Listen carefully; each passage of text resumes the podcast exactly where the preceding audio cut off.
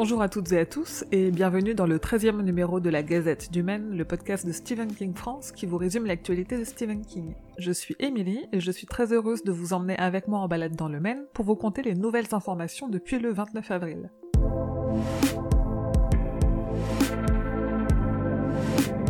Est-ce que le nom d'Olly Gibney vous dit quelque chose? C'est un des personnages forts chez King ces dernières années. On retrouve la détective un peu spéciale dans quatre de ses romans, mais je ne vous en dirai pas plus dans cette gazette pour ne pas risquer de vous spoiler.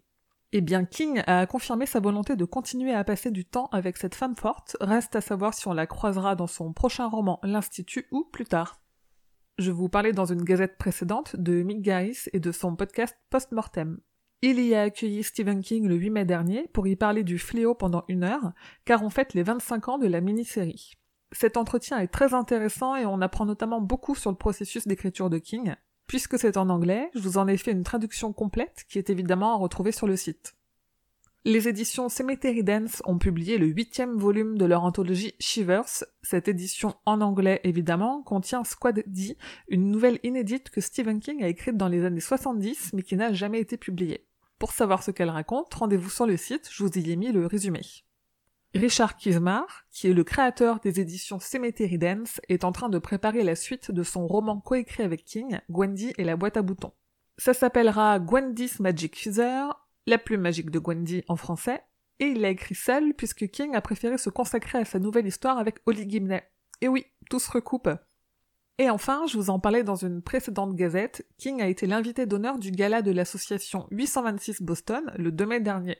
On a eu quelques infos sur son discours, dans lequel il recommande notamment aux étudiants de s'encourager entre eux.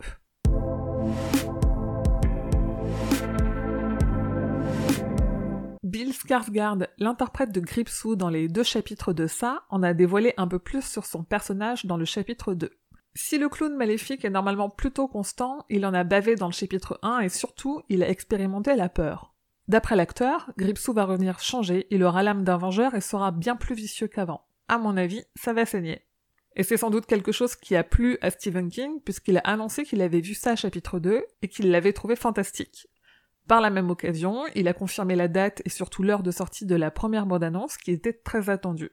Et donc, ça y est, elle est là, elle est enfin arrivée, cette bande-annonce qui fait quand même 3 minutes. On passe 2 minutes 30 avec Bev quand elle revient à Derry et qu'elle fait la rencontre de Madame Hertz, et c'est aussi glaçant que dans le livre.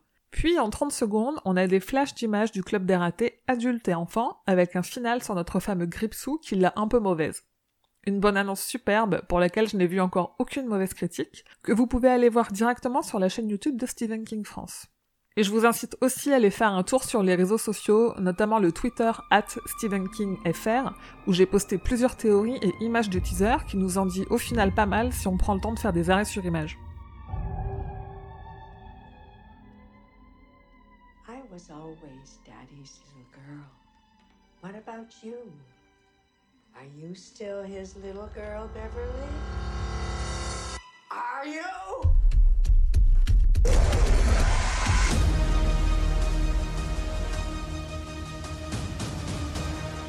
Meeting of the Losers Club has officially begun. We can do this, but we have to stick together.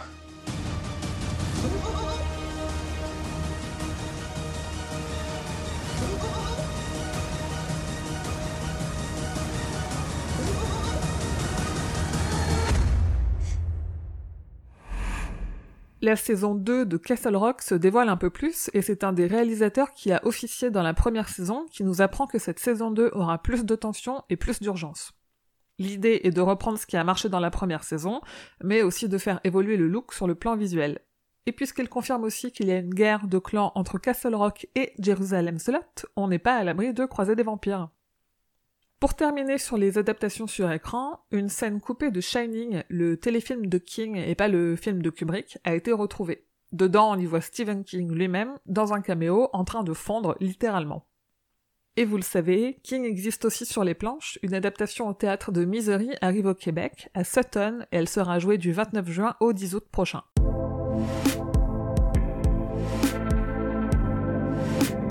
Il y a en ce moment un concours sur les réseaux sociaux de Stephen King France. Je vous permets de réviser ça, le classique de Stephen King, avant la sortie en salle du deuxième chapitre. Alors pour tenter de gagner des coffrets et des livres, rendez-vous sur Facebook, Twitter et Instagram avant le 19 mai. PS Publishing publie une collection en deux volumes qui contient plus de 150 essais sur les maîtres de la fiction fantastique, écrits par d'autres grands du genre. Le design est superbe et plaira aux collectionneurs. La collection est en deux volumes, et évidemment, si je vous en parle, c'est parce que le réalisateur Mick Garris, qui est derrière entre autres Le Fléau et Shining, a écrit un essai sur Stephen King qui est publié dans le deuxième volume.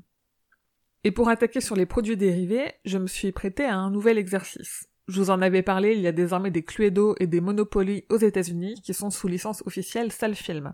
J'ai reçu le Cluedo et je vous en ai fait une vidéo unboxing qui est à retrouver sur la chaîne YouTube de Stephen King France. Et on n'en avait pas eu dans la dernière gazette, mais Gripsou n'est jamais loin. Cette fois, ce n'est pas tout à fait une figurine, mais une poupée de 45 cm que Mesco nous propose. Et Neka nous a aussi sorti une deuxième version de sa figurine de Gripsou 1990, avec de tout nouveaux accessoires. Mais heureusement que Funko est là pour contrebalancer, puisqu'ils ont annoncé une nouvelle figurine, mais pas à l'effigie du célèbre clown. C'est un petit Jack Torrance de Shining que vous pourrez retrouver en septembre dans la collection 5 Star avec deux accessoires. Pour les collectionneurs qui ont vraiment beaucoup d'argent, les éditions Dragon Reborn proposent une très belle édition collector de Kujo. Vous pouvez tenter de vous inscrire sur la liste d'attente pour un de ces 52 exemplaires, vendus à plus de 1000 dollars pièce. Et en vrac sur le compte Twitter de King, vous pouvez trouver notamment une blagounette en référence au nom du Royal Baby qui est né. Apparemment King a regardé la série Riverdale et il a donné sa propre théorie sur la fin de Game of Thrones et pour lui, il verrait bien Tyrion sur le trône.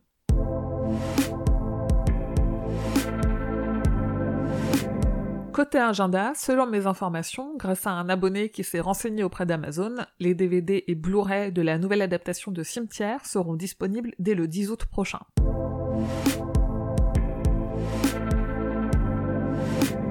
Avant de conclure comme d'habitude, j'ai un petit message de service. Vous le savez maintenant puisque vous écoutez cette gazette, euh, Stephen King France, c'est moi.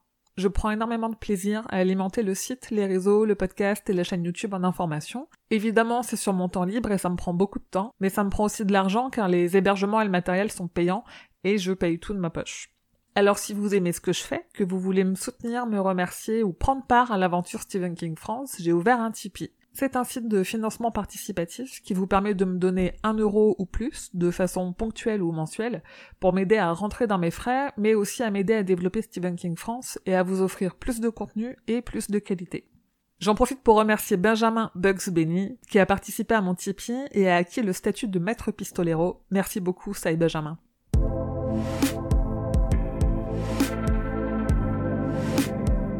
C'est tout pour l'actualité de King. Rendez-vous dans deux semaines pour le prochain numéro. Surtout n'hésitez pas à vous abonner à la Gazette du Maine pour ne pas manquer les prochaines publications et à recommander le podcast à vos proches.